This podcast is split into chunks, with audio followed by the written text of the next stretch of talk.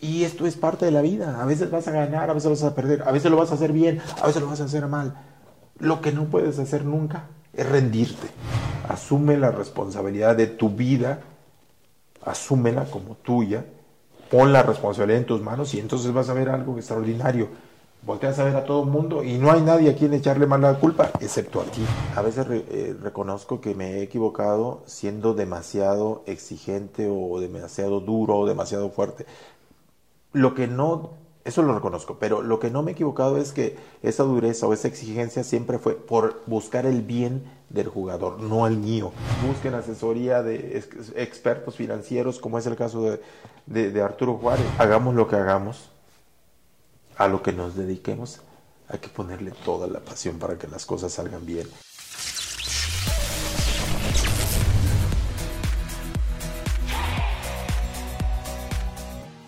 Bienvenidos a un capítulo más de su podcast Zona de Campeones. Y hoy tenemos un invitado, un gran invitado, que es José Guadalupe Cruz, o como la mayoría de la gente lo conoce, el profe Cruz. Eh, yo le digo Pepe Cruz, así que me estaré refiriendo a él como Pepe. Tenemos muchos años de conocernos. Es una persona a la que, más allá de lo profesional, que ya platicaremos de esto, cómo ha sido campeón del fútbol mexicano como jugador, como entrenador, pero más allá de eso es una gran persona, así lo considero. Así que Pepe, pues bienvenido al podcast. Gracias por, como siempre, estar dispuesto en aportar a las nuevas generaciones, a la gente en general que nos estará escuchando y que seguramente se va a inspirar y a motivar a lograr y tratar de emular esa fórmula del éxito que has aplicado para toda tu vida, estar consiguiendo títulos y estar llevando a, gente a hacer su mejor versión cuando tú ya llegaste a ser entrenador. Entonces, pues bienvenido Pepe, es un honor tenerte por aquí.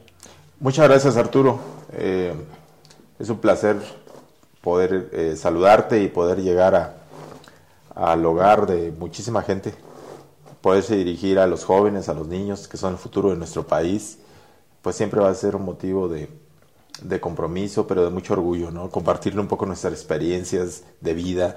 Mm, siempre es algo muy alentador para mí en lo personal. Me enriquece mucho cuando tengo este tipo de conversaciones porque ah, mucha gente puede, como hoy me haces el honor de invitarme a tu programa y ah, puede ser que todos piensen o muchos piensen, ah, es que solo el, que aparece en la televisión y gana un título es triunfador. Y hay unos ejemplos realmente muy inspiradores que no necesariamente los conocemos, que no son de la vida pública, pero que te inspiran y motivan a dar tu mejor versión todos los días pese a todas las adversidades y más en este país. Así que es un placer realmente estar aquí con todos ustedes. Gracias, Pepe. Pues mira, nos gustaría eh, recorrer un poco cómo fueron tus inicios, cómo es que un niño de, de Huetamo, como le llaman por allá en Michoacán, la tierra caliente, del, barrio de Dolores, cómo es que le, nace este sueño de un día ser futbolista, en qué momento eh, vino por primera vez a tu mente que un día ibas a ser un futbolista profesional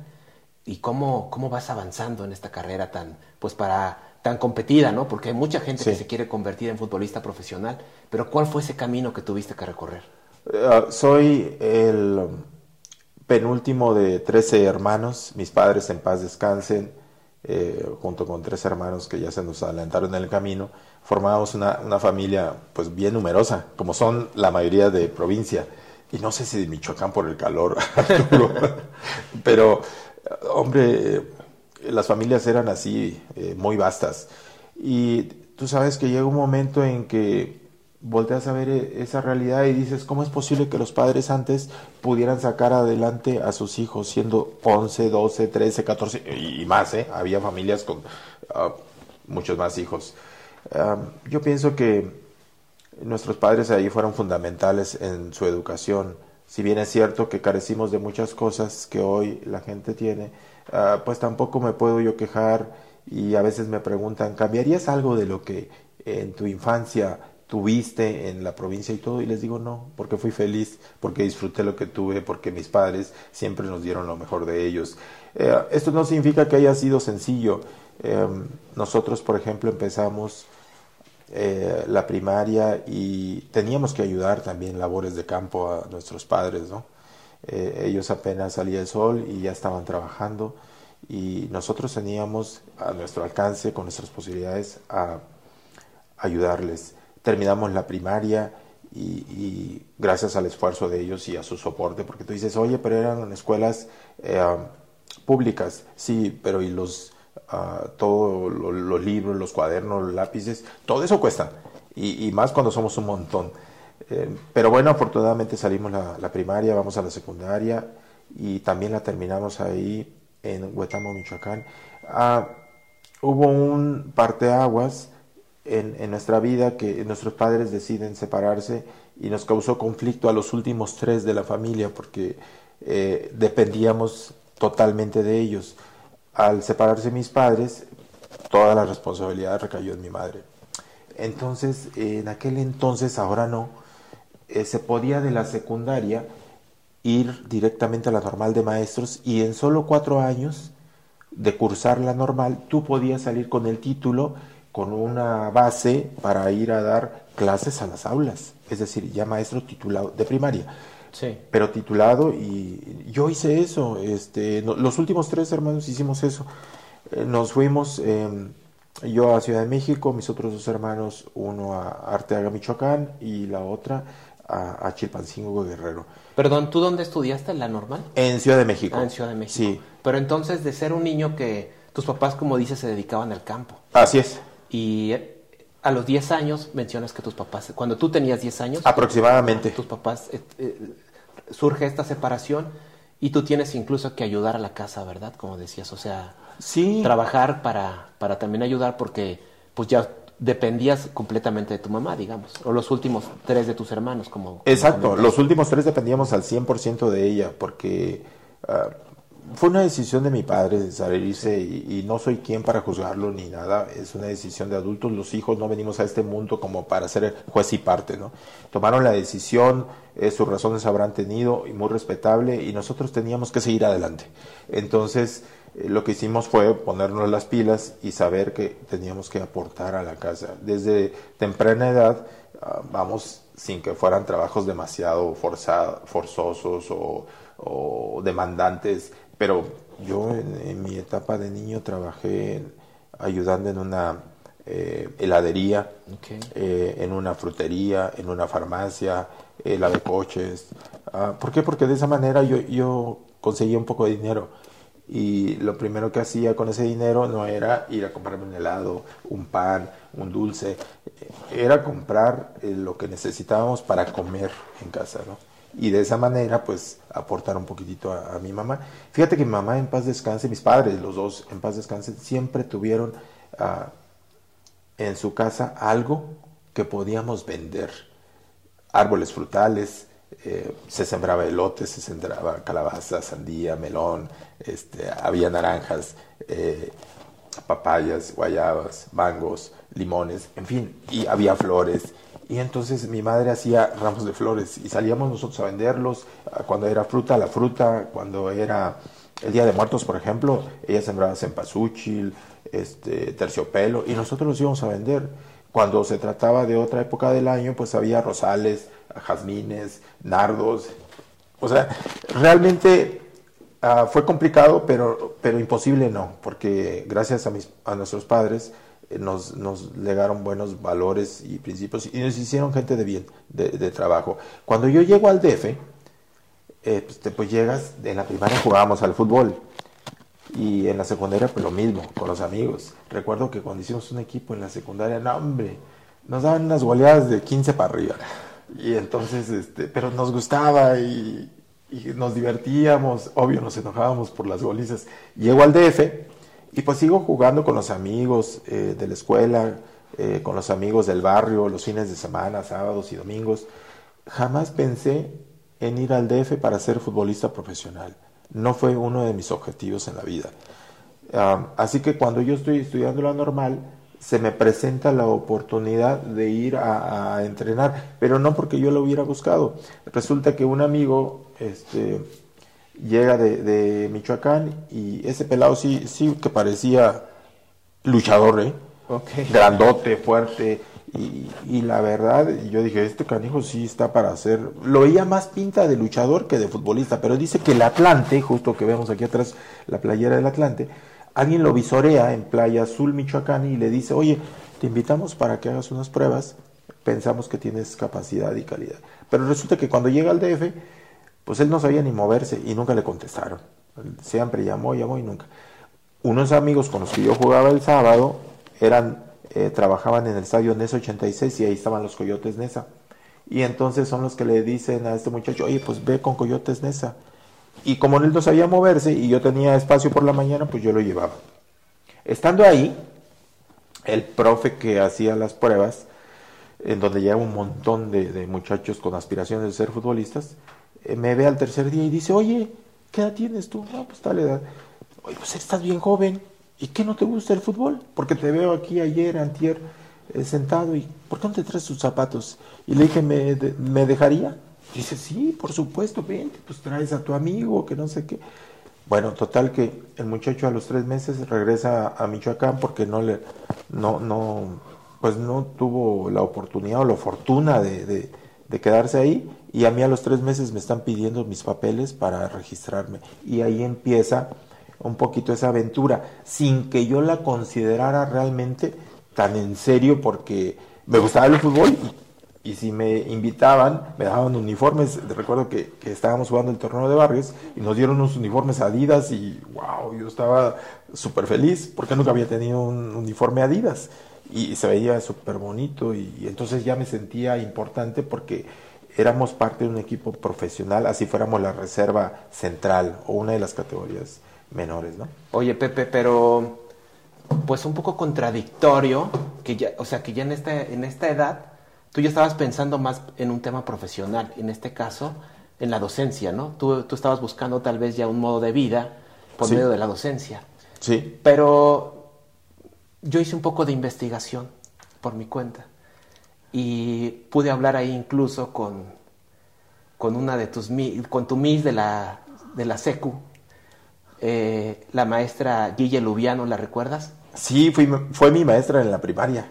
Ah, ok, ah, en la primaria. Hay una anécdota muy buena con ella. y este, bueno, no sé si fue la misma que me contó, pero dijo que, que en algún momento eh, tú empezaste a inclinarte más por el fútbol que por las letras y que a ella le costaba trabajo atraerte a, las letras y que entonces mandó una queja para tu mamá y que tu mamá le, eh, te dijo, ¿sabes qué? Hasta que no te apliques en la escuela, no va a haber pelota. Es más, tienes que ser el mejor de la escuela para darte la pelota y que de ahí te volviste, pero el más listo del salón y que además eras el que aprendías más rápido.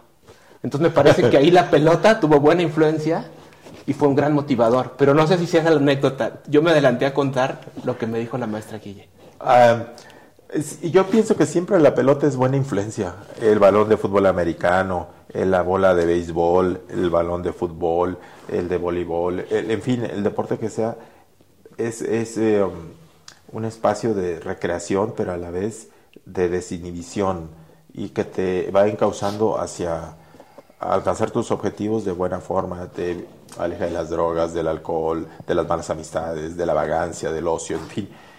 Para mí siempre el deporte lo voy a, a, recomendar porque me dedico a ello, pero porque yo lo viví en carne propia como muchísima gente. Tiene razón, ella fue mi maestra en la primaria y debo decirles con absoluta franqueza que mis hermanos eran muy brillantes, todos, eh, muy inteligentes. Inclusive dos de los, uh, mis hermanos mayores, llegaron, ponle tú como a tercer año, uh, y de tercer año los subieron, los ascendieron directo a sexto, porque tenían mucho, mucho eran muy inteligentes y, y tenían muchos conocimientos. Y los demás estaban ahí también.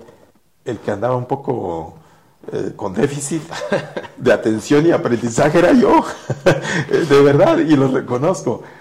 No sé si fue tal así la, la, experiencia con la maestra, pero recuerdo que una ocasión eh, llamó justo al, a mi madre, en paz descanse, la pasó al, al salón de clases y delante de toda la clase, de todos mis compañeros, dijo que yo era muy burro. Cosa que no, no, o sea, en aquel entonces ni, vamos, ni lo tomé en cuenta, ¿no? Además, como que eran otras metodologías, ¿no? De los maestros. Absolutamente, sí. Eh, completamente diferentes. Este, si me hubiera sucedido hoy mismo, pues ya le estuviera metiendo una queja, cuando menos una demanda. ¿no?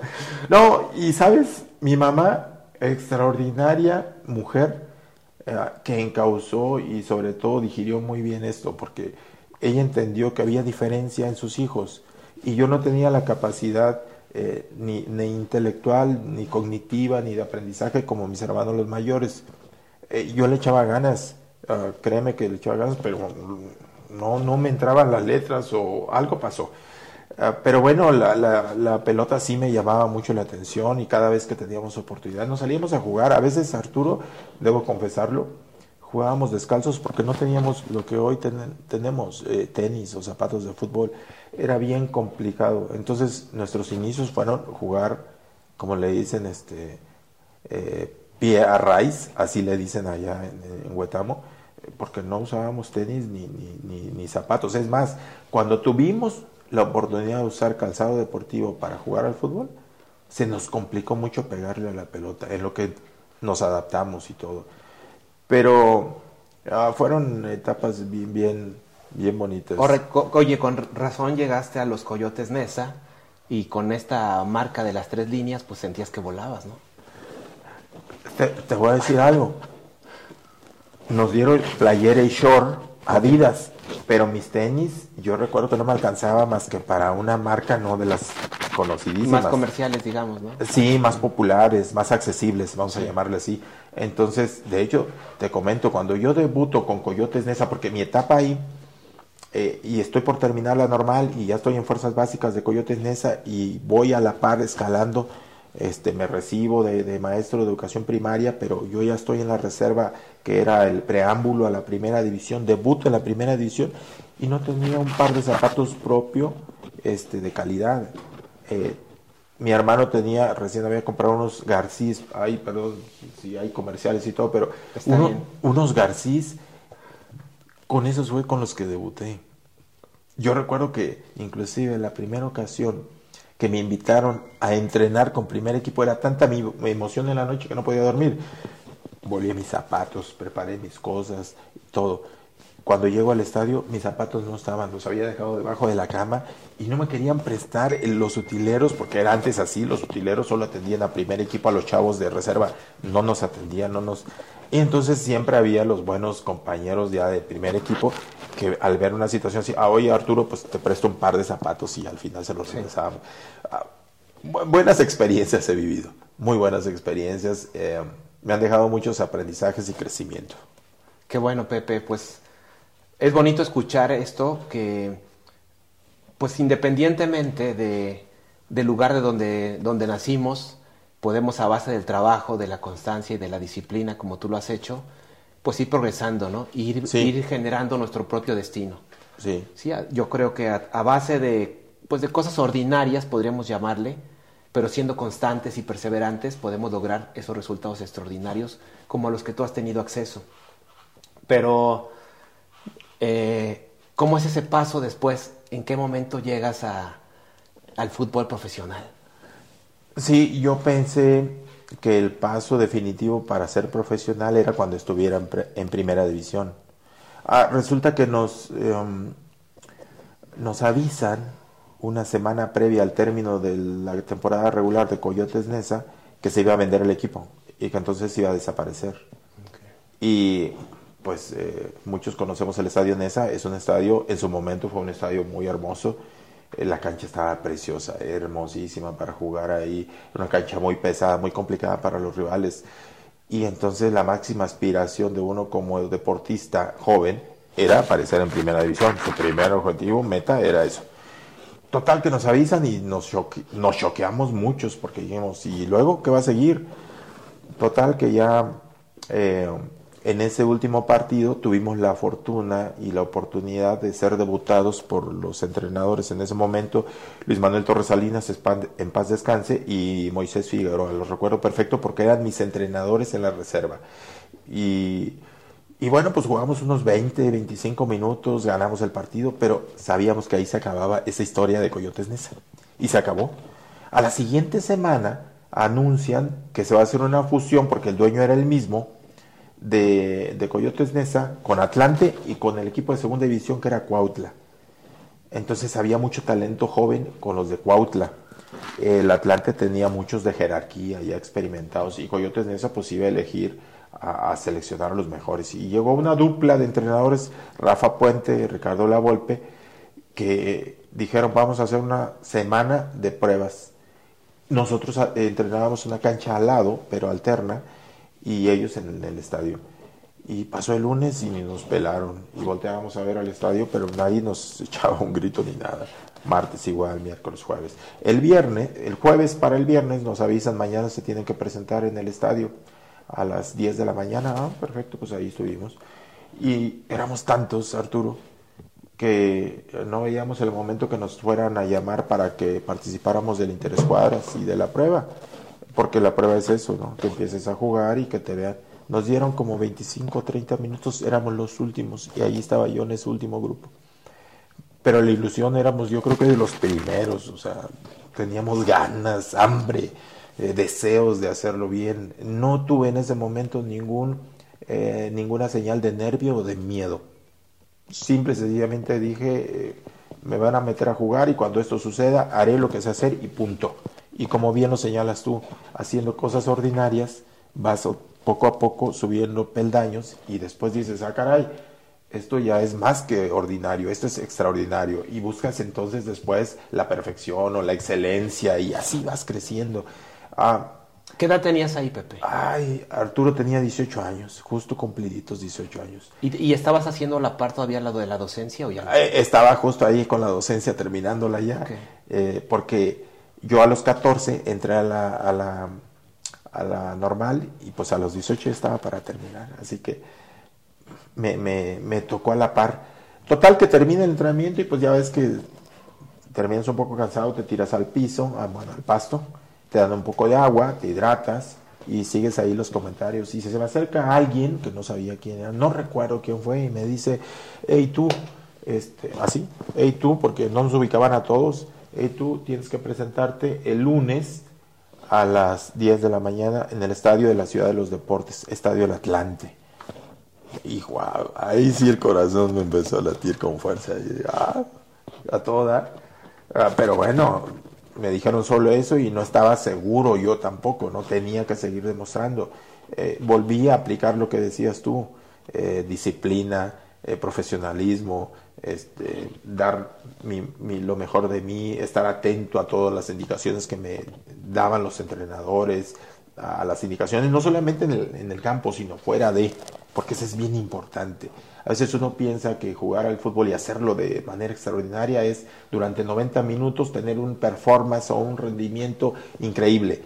No, hay un entrenamiento que no se ve que es más fuerte más importante, el que está fuera de la cancha tu alimentación, tu descanso, tus hábitos, el dormir eh, tus horas correspondientes, tu recuperación, eh, un montón de cosas que a lo mejor en aquel entonces lo tomábamos muy a la ligera, hoy no. Hoy el profesional le tiene que distinguir eso, saber que es un ser humano, lo, todos lo sabemos, que tiene derecho y oportunidad para de repente eh, festejarse y celebrar, perfecto tiene que saber el día de hoy en qué momento y bajo qué circunstancias sí y en cuáles no. En aquel entonces no teníamos tanto ese apoyo nos, y no le echo la culpa al resto. Eh, es, es, nuestra culpa, hay que asumir ahí la responsabilidad porque cuando uno quiere y aspira a grandes cosas y tiene un montón de sueños y bien grandes, tienes que actuar en consecuencia. Y para sueños grandes también hay que tener pensamientos bien grandes. Y eso implica que te responsabilices. Toma la responsabilidad en tus manos y entonces verás que algo extraordinario sucede. Ya no hay a quien echarle la culpa, excepto a nosotros si no alcanzamos eso. Pero si la toma la responsabilidad, seguro lo alcanzas. Qué interesante, qué interesante toda esta historia. Eh, digo, a pesar de que en otros momentos me, has platicado algunos de, estos, de estas etapas, pero vuelvo a, vuelvo a quedar atrapado en, toda esta eh, pues historia, bonita historia de, cómo fue progresando tu carrera. Y, bueno, pues entonces llegas ahí a, a, Atlante, en este caso, y empiezas a... ¿En qué momento te dicen, oye, pues ya vas a debutar o cómo, cómo está eso? Ah, llegas ahí y empieza una pretemporada y se forma un plantel con jugadores experimentados, de mucha jerarquía, ah, evidentemente de otro nivel, no como el nuestro, nosotros apenas empezábamos, pero tuvimos la fortuna de tener a dos entrenadores, Rafa Puente, Ricardo Lavolpe, que les gustaba eh, jugar también y considerar a los jóvenes. Entonces nos eligieron a algunos y, ¿sabes?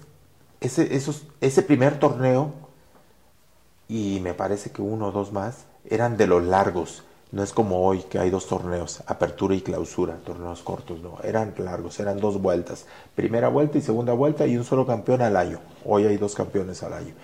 Entonces, el primer, este, la primera vuelta, todo lo jugué, todos los partidos, sin excepción, porque nunca me lesioné, siempre participé con la reserva, la profesional. O sea que jugaba los partidos previos al primer equipo. Que sería tipo una sub algo o no? Como una sub-20. Ok. Ah, ponle tú como una sub-20, exacto. Entonces es el, ese partido pues es el que abría un poquito la expectativa de la gente que llega antes de que inicie el, el duelo del primer equipo. Ahí estábamos jóvenes y ahí a esa categoría también pueden mandar a jugadores que vienen saliendo de lesiones o que son suspendidos para que no pierdan ritmo o para que retomen su ritmo.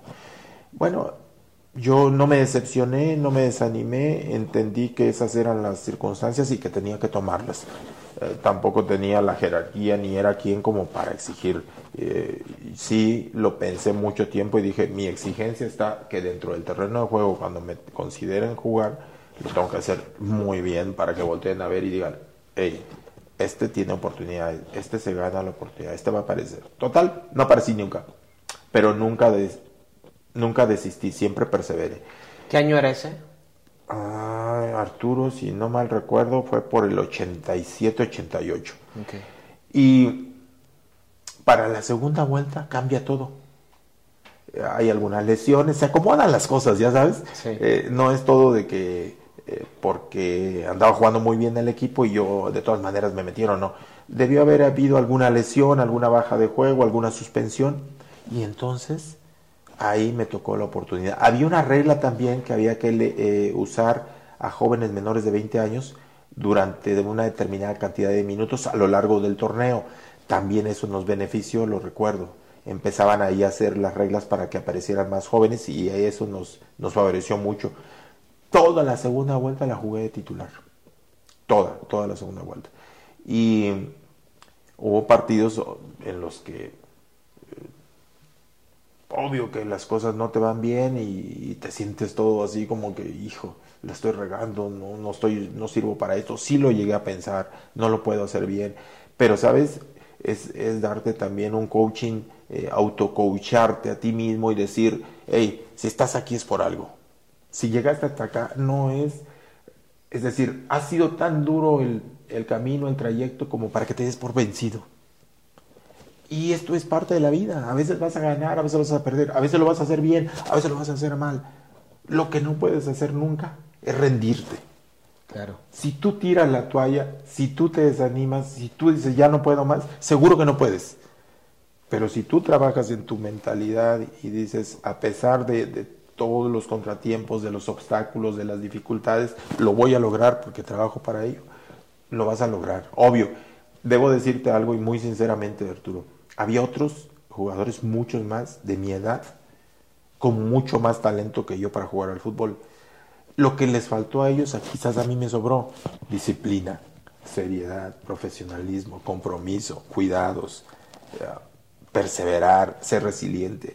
Yo creo que el talentoso se confía mucho de sus grandes aptitudes, que ya las trae innatas, nacen con ellas. Y los que no tenemos esas aptitudes, tenemos que machetear, trabajar, trabajar, persistir, persistir, una y otra vez. He escuchado mucho ese comentario de muchos deportistas. Eh, no se diga, incluso los mismos jugadores mexicanos que hoy están jugando en Europa. Sí. Y que me dicen, y me nombran y me dicen, mira, fulano, mengano, eran unos cracks cuando estábamos en, en la juvenil, ¿no? En la sub-17, sub-15, sub-20. y algo pasó que no trabajaron lo suficiente para explotar ese talento y terminé estando yo acá, pero muy bien pudieron haber estado ellos. Y se refieren a que en México hay mucho talento, sí. pero que a veces falta esa perseverancia, esa resiliencia, todo esto para, para lograr ir avanzando ¿no? en este camino de, del deporte y de la vida en general, ¿no? Te comparto, tuve un compañero en uno de mis llamados, fui llamado a una preselección juvenil, cuando todavía estaba en Coyotes Nesa y más joven y todo. Y ahí tuve la oportunidad y, y la fortuna de conocer a un montón de buenos, muy buenos jugadores. Uno de ellos, el caso que les comparto, era Ramón Raya, un güero, ojo claro, eh, que venía del América y me caía muy mal porque lo habíamos enfrentado, nos enfrentábamos así, nos caíamos mal, los de Nesa odiábamos a los del América, los del América nos veían, pero de verdad, eh, eh, se los digo, nos odiaban y nos pateábamos. O sea, si el árbitro nos permitía meternos trompadas, nos las metíamos, porque era un odio cañón. nosotros decíamos que eran los riquillos y aquellos nos decían que éramos las lacras y que los pobres y que, hijo de su madre, y eso cala. Cuando en realidad pues era, venías del mismo barrio, ¿no? No, pero era parte de, querer ganar y de querer sobresalir. Ese tenía mucho, mucho talento y estaba en esa misma preselección. Y yo lo veía así de cerca y decía, wow, qué bien juega este canijo. Fue a más alto que yo, más fuerte que yo, más técnico, más todo. Mejor que yo. Y después coincidimos en el profesionalismo cuando yo voy al Querétaro en la 90-91 Después de que descendimos con el Atlante, me voy al, Querétaro y ahí llega él. Y somos compañeros y nos tocaba en la banca, en el vestidor, así como estamos tú y yo al lado, cambiarnos. Y entonces empezamos a hacer una vista y ya después dije, ah, pues no me cae tan mal este canijo, ¿no? Lo que son las no era tan malo. no era tan malo, yo creo que era más bien cuestión de chavos, ¿no? Sí. Chavos que, que eh, mal encauzamos la energía por ganar. Eh, pero ya teniendo ahí de compañero, a todo dar, Tenía talento de, talento de sobra, pero le faltó compromiso. Lo que tú decías, la, persistir, la resiliencia. Eh, si el técnico, yo recuerdo a mí alguna ocasión un técnico me hizo llorar. Cuando yo suponía que había hecho las cosas bien, me enseñó un video y, y, caray, tuve que llorar. Y digo, bueno, esto es parte de... Pero eso no, no minó, eso no, no me hundió, eso al contrario fue mi acicate como para decir, le voy a demostrar, pero me demuestro a mí que por alguna razón estoy acá, que soy capaz, que yo puedo hacerlo. Bueno, Ramón Raya nunca consolidó una carrera. Después fue técnico de la selección de playa de, México, muchos años. Eh, lo fue y con cierto éxito también. Y, pero ese es un ejemplo claro de alguien con mucho talento que no se esfuerza, que, que que dice, con el talento me basta y me sobra, eh, es un claro ejemplo de que no es así. El que no tiene el mismo talento, pero persevera, trabaja, se disciplina, se mentaliza y se comporta como un profesional, honrando la profesión, el oficio, lo que sea, lo que se dedique a la actividad, hombre, va, va a ser un triunfador en la vida. Pues qué bueno que tomaste esa actitud, ¿no? O sea, de, de aprender de ese momento que incluso tu entrenador te hizo sentir mal, ¿no? Al grado de, derramar las lágrimas. Pero a veces no todos lo toman así, ¿no? Porque, digo, hay veces que a mí me vienen los jugadores y me platican, no, es que el profe me dijo. Y yo a veces les digo, ¿eh? Les digo, mira, a mí no me pagaban por jugar, si acaso me pagaban la, la beca de la escuela cuando yo jugaba fútbol americano, como sabes. Y, y les digo, y nunca vinieron los entrenadores a hablarme con rosas, ¿eh? Digo, así que tómalo positivamente y, sigue trabajando y, y checa, en, checa en qué puedes mejorar. Entonces, sí, yo creo que hay personalidades que de repente no lo tomen así y pueda hacer eso, ¿no? Y que al final no logren esos resultados, pues porque se sintieron ofendidos en este afán muchas veces del entrenador de buscar eh, hacerlos mejorar, ¿no? Sí, sacar lo mejor, la mejor versión de cada atleta. A veces reconozco que nos hemos equivocado nosotros, bueno, voy a hablar por mí a veces eh, reconozco que me he equivocado siendo demasiado exigente o demasiado duro o demasiado fuerte. Lo que no, eso lo reconozco, pero lo que no me he equivocado es que esa dureza o esa exigencia siempre fue por buscar el bien del jugador, no el mío. Yo sé si, si soy exigente y si logro sacar la mejor versión de mi equipo, a ellos les va a ir bien. Como consecuencia, a mí me va a ir muy bien. Eh, no creo que haya técnicos en, el mundo, no lo sé, ¿verdad? Nunca, no, no, me he encontrado con alguno, pero puede ser que suceda. Eh, que se autoflagele o que tome decisiones para lastimarse a sí mismo, sus objetivos, sus metas, sus proyectos. Em, creo que sí, con el paso de los años, va sensibilizando un poquitito, un poquitito más en el trato al jugador. Hay algunos jugadores que de repente, ah, como si hablamos en grupo, se sienten señalados, se sienten como que, eh, hijo, mejor dímelo en corto. Y lo he aprendido, me pasó una, una experiencia en Jaguares de Chiapas ah, con un muchacho al que yo consideraba y lo consideré siempre un extraordinario jugador con un montón de aptitudes. Y en un partido sucedió que le ganaron una pelota y termina en gol en contra. De cualquier forma, yo resaltaba su gran capacidad en el juego aéreo, en las dos áreas, ofensiva y defensivamente. Y resulta que lo hice delante del, resto del equipo, porque no sentí yo que estuviera señalándolo y que esto fuera... Ni que fuera un tema personal, ¿no? No, no, porque no era así. Pero sí dije eh, el nombre de obvio del jugador y puse la imagen en la edición. Y, me resulta que después cuando ya salimos todos del análisis del video, pues nos vamos a la cancha alterna para entrenar. Justo vamos cruzando por la por el círculo central del Víctor Manuel Reina en Tuxtla y me alcanza el jugador y me dice, oye, profe, ¿me regalas dos, tres minutitos? Y le digo, sí, con mucho gusto. Y, y entonces se suelta y saca cosas que yo jamás pensé. Y entre sus cosas que sacó me dijo, es que yo sentí que me, me exhibiste. Me sentí señalado. Pero dije, ¿en qué momento dije que por ti perdimos? En ningún momento dice, pero creo que eso me lo debiste haber dicho en persona. Ah, perfecto. Tomé nota de eso, me, me sacudió, ¿eh? Me sacudió porque no lo esperaba, porque aparte teníamos súper buena relación con ese muchacho, siempre positivo, siempre alegre, y me causó conflicto porque no me gustó verle la cara de sufrimiento, de tristeza, hasta de enojo. Este, y le dije, oye, pues qué bueno que te acercaste a decirme eso. En lo sucesivo tendré cuidado contigo, pero con todo el grupo de estos casos tratarlos bien en personal o en particular para que no sientan que hay una exhibición.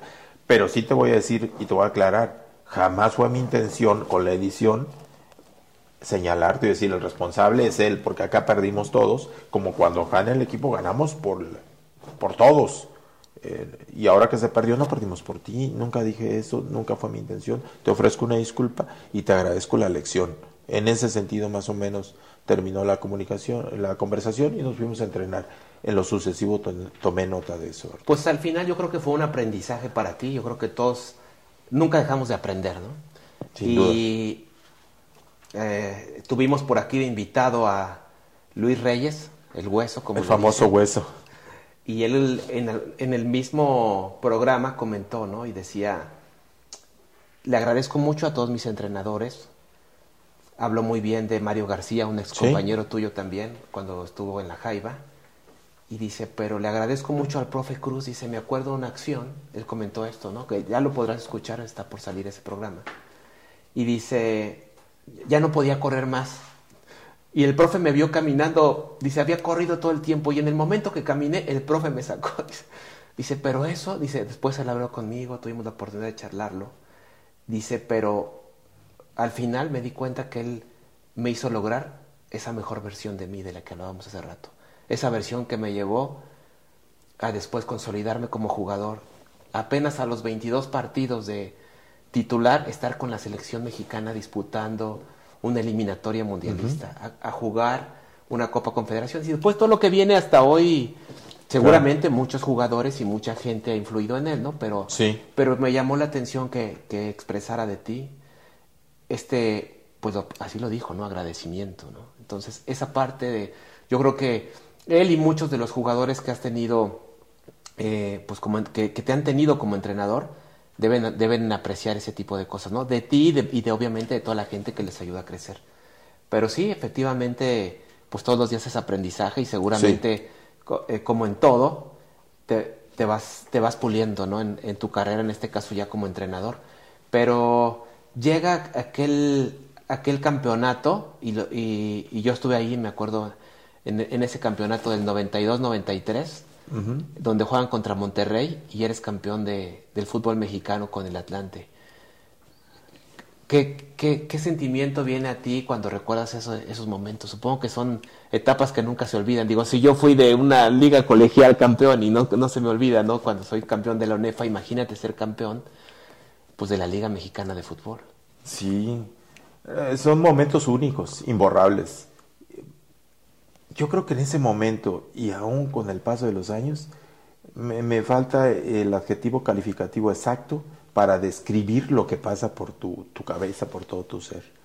Son tantas las emociones, es una liberación de tanto estrés, de tanta presión.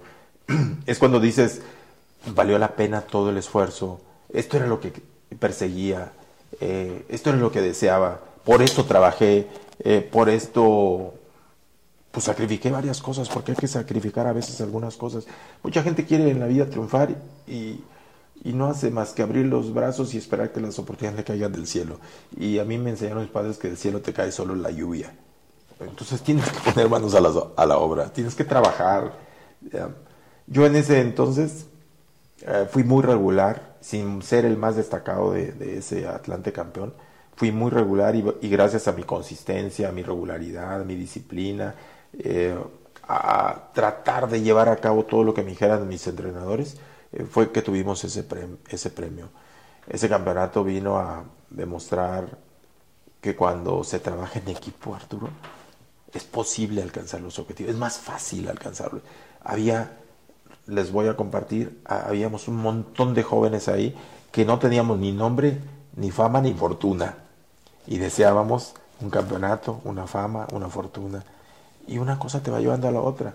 Así que tuvimos una empatía y una sinergia. El vestuario era sumamente fuerte, sólido. Curiosamente, no fue la mejor versión del Atlante campeón en el 92-93, la mejor fue la anterior, en el 91-92, que el equipo siempre fue líder general, jugaba espectacular. Bueno, fuimos campeones, fuimos irregulares en el torneo regular, pero en la liguilla fuimos una, una tremenda máquina que, que arrolló a todo mundo. La liguilla fue espectacular, es así. El torneo regular no. Quedaron creo que en el lugar octavo o algo así, ¿no? Décimo. Décimo. Décimo, pero pudimos calificar porque en aquel entonces no importaba la cantidad de puntos que tuvieras, era el uno y el dos de cada grupo, había cuatro, cuatro grupos. Okay. Entonces pasaba el primero y segundo, nosotros fuimos el segundo, obvio, pero había otros terceros lugares que estaban por encima de nosotros, pero porque así estaba el reglamento, nosotros entramos como décimos. Eh, hoy no hubiera sido posible. Pero bueno, en aquel entonces el reglamento estaba así y era para todos, así que fue muy justo eh, nuestro avance a la liguilla porque logramos ese segundo, ese segundo lugar que nos costó un montón de, trabajo. Pero lo que fue la liguilla, el equipo fue así, te insisto arrollamos a, en los cuartos de final, en la semifinal y en la final lo arrollamos también a Monterrey. Recuerdo que ese primer partido en el Azteca, seguramente estuviste ahí presente, como a los pocos minutos, no recuerdo si habíamos llegado a los 10 minutos, expulsan a Félix Fernández y nos quedamos 10 contra 11. Y al Monterrey que traía un muy buen plantel, como casi siempre lo ha sido. Bueno, no solamente logramos defendernos muy bien, sino logramos el 1-0, la victoria. Ventaja, sí. Ahí se hizo, eh, mucha gente no lo dice, pero hay que reconocer muchísimo la astucia y la capacidad técnico-táctica y estratégica de Ricardo Lavolpe, porque cuando el equipo se cae con uno menos, lejos de sacar a un delantero, que pudo haber sido Daniel Guzmán el gordo o Luis Miguel Salvador, él saca un contención, René Isidoro García. Y entonces el equipo no pierde presencia ni, ni, ni hombres al frente. Eh, quizás quedamos un poquitito a la deriva ahí, pero también guardando, guardando orden y, haciendo un trabajo eh, muy limpio, muy sólido en defensa, logramos mantener la, la, portería en cero. Ahí estuvo la clave para ese campeonato, pero sí fue el torneo anterior mucho más brillante y el del 92-93 campeonato fue yo creo que producto de ese buen trabajo que hicimos un año atrás. Oye, pero además gente de, además del, del técnico, obviamente como dices, la Volpe, eh, me parece que gente de, de, una gran personalidad, jugadores que como, como bien mencionas en ese momento tal vez les faltaba la fama, ese renombre, pero pues en todas las líneas, o sea, estaba Félix en la portería. Además que, que, con el paso del tiempo han seguido manteniéndose en sus, en sus profesiones, ¿no? Este, en, en la primera línea pues estabas estabas tú, estaba René Isidoro, o no, le era contención, ¿verdad? Contención, estaba Wilson Graniolati, el Potro Gutiérrez, Miguel Herrera, Mario García, Chispa Suárez, Tomás Cruz. En la contención estaba René Isidoro García, estaba, eh, en la media cancha eh, René Isidoro García, estaba, bueno, eh, Manuel Negrete todavía estaba también ahí, Pedro Masachesi, Beto Andrade, Memo Cantú, este, y adelante estaba Luis Miguel Salvador, Daniel Guzmán, bueno, Oye, y, y, como te decía, como directivos o como entrenadores, digo, este, obviamente Miguel Herrera, tú, está, bueno, has tenido a, Gastón no estaba en esa época con ustedes. Eh, no, Gastón llegó después. Me acordé ahorita porque me acuerdo que estaba, si no mal, si mal no recuerdo, en tu, en alguno de tus staffs en Jaguares o por ahí me acuerdo que estuvo conmigo. En Jaguares estuvo conmigo. Sí. Graniolati también, ¿no? Mario también ha sido parte de tu staff en algún momento este, bueno, eh, Luis Miguel en, de directivo, ¿no? Que ha estado también. Luis Miguel y Memo. Y Memo Cantú, que también sí le puedo tratar en los equipos y cuando estuvo en la selección incluso. Félix eh, Fernández. En los medios, ¿no? En los medios. El suplente de Félix Fernández es, eh, fue este Alan Cruz, que es entrenador de porteros del Mazatlán. O sea, prácticamente todos estamos metidos en el medio futbolístico. Sí, la verdad es que, como te digo, todos con mucha personalidad. Con Alan también llevo, llevo muy buena relación y, y amistad. Entonces, todos, eh, además me parece que hombres de, como de principios, de valores, este, que para estar en el equipo, pues tienes obviamente que saber trabajar en equipo, gente que sabe trabajar en equipo. Fuimos una camada, yo pienso que exitosa en la cancha y fuera de la cancha. Sí. Eh, fuimos y lo, lo, hemos conseguido gracias a eso que tú dices. Eh, encontramos valores tácitos y se trataba de que tenías que trabajar de entrada. A nadie se le consentía en demasía o a nadie se le permitía que se tomara sus descansos, ni durante los entrenamientos, ni, ni mucho menos en los partidos.